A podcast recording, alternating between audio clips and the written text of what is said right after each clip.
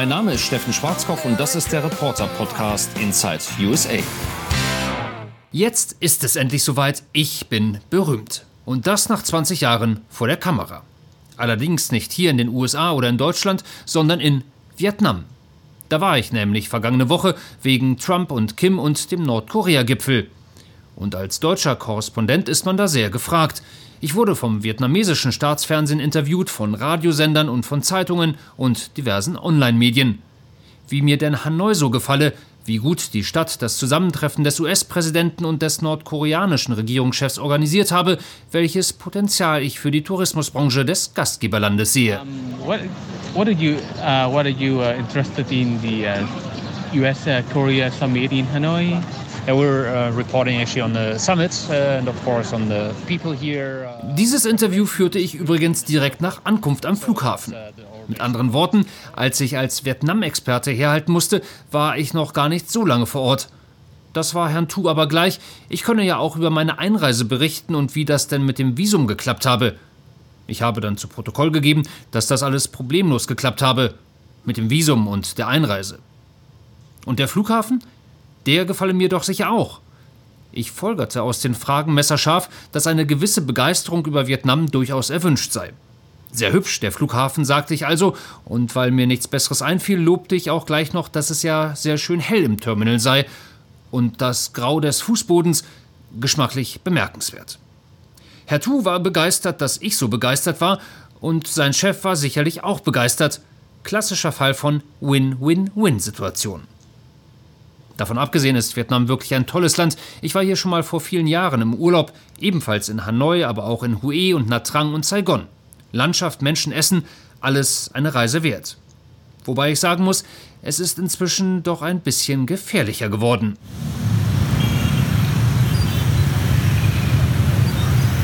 In Hanoi gibt es nämlich nicht nur 7,5 Millionen Menschen, sondern mittlerweile auch rund 5 Millionen Mopeds.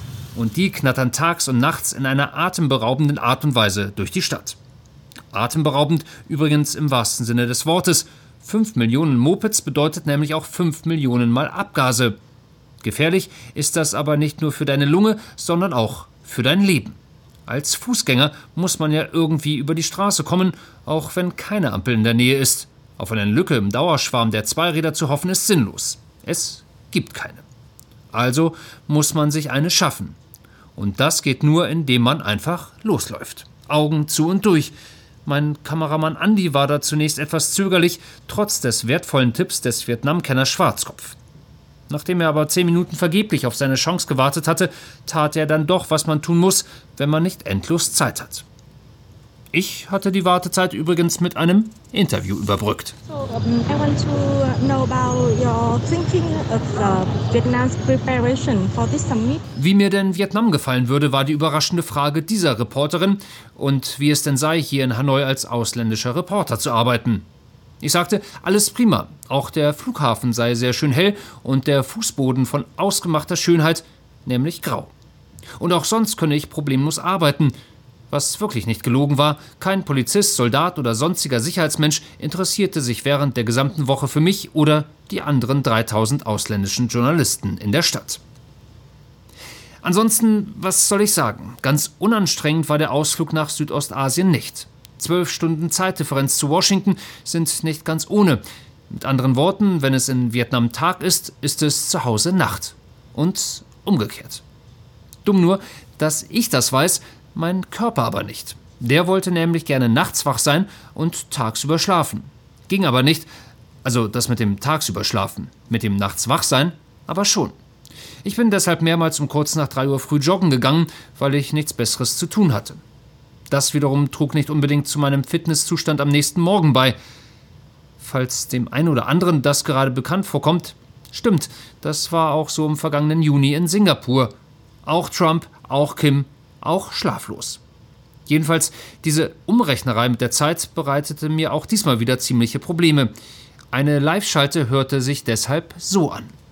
Unser US-Korrespondent Steffen Schwarzkopf hat das Treffen in Hanoi natürlich genau beobachtet. Und Steffen, die Erwartungen, sie waren so hoch, auch geschnürt von Donald Trump. Jetzt können wir aber wohl von zwei Verlierern sprechen, oder? Das auf jeden Fall. ich habe dann darauf geantwortet und außerdem erzählt, dass es ja hier in Hanoi jetzt bereits 2 Uhr früh sei, also deutscher Zeit 20 Uhr. Aber nicht heute, sondern quasi gestern, weil es bei mir ja schließlich bereits Donnerstag ist, in Deutschland aber noch Mittwoch. Und Donald Trump sei ja gerade hier in seinem Hotel und da ist es jetzt auch 2 Uhr. Am Donnerstag. In Washington, also bei ihm zu Hause, sei es jetzt dementsprechend ebenfalls 2 Uhr, aber tagsüber. Und zwar gestern.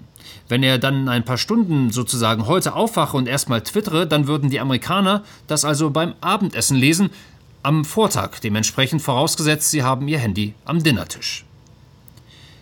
Die Reaktion des Moderators in Berlin auf meinen Vortrag war Schweigen. Entweder weil der Kollege Hädler so begeistert war ob meiner Rechenkünste, oder weil er selber noch am Rechnen war, oder weil meine Worte erstmal ankommen mussten. Von heute zurück nach gestern ist ja doch ein relativ weiter Weg. Erschweren kommt bei mir bei Auslandsreisen immer noch hinzu, dass ich ja Kinder habe.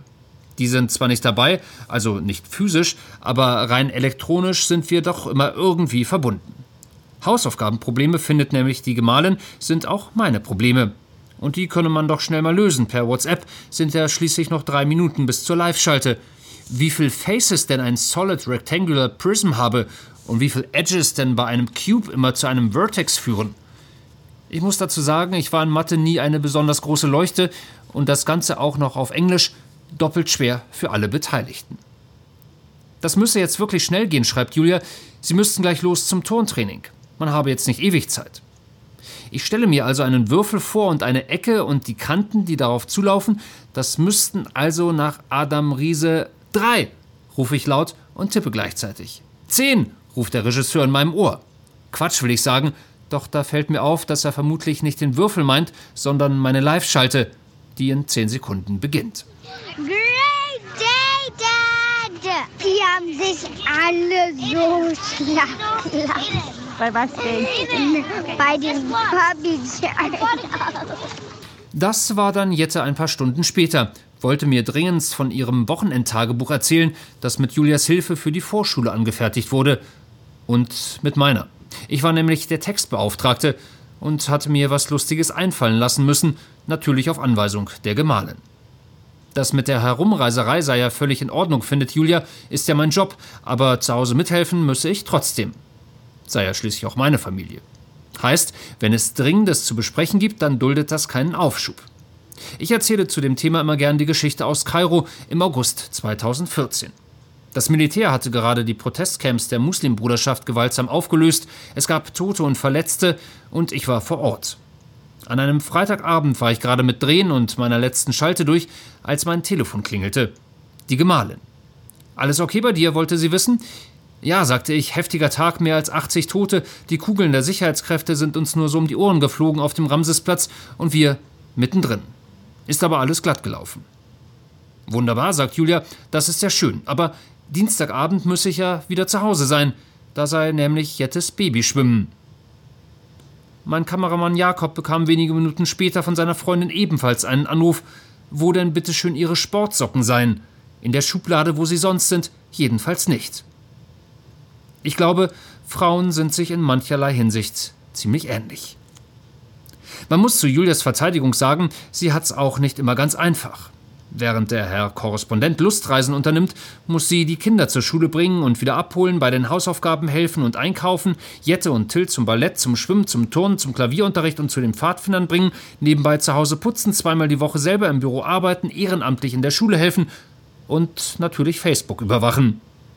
Letzteres wird zwar energisch bestritten, ich habe da aber so meinen Verdacht. Wie dem auch sei, da bin ich persönlich trotz kompletten Schlafentzugs lieber in Vietnam unterwegs. Yeah, you come here to uh, for Hanoi Summit and uh, what do you think about Hanoi in, in nowadays? Bei Interview Nummer 12 habe ich übrigens aufgehört zu zählen.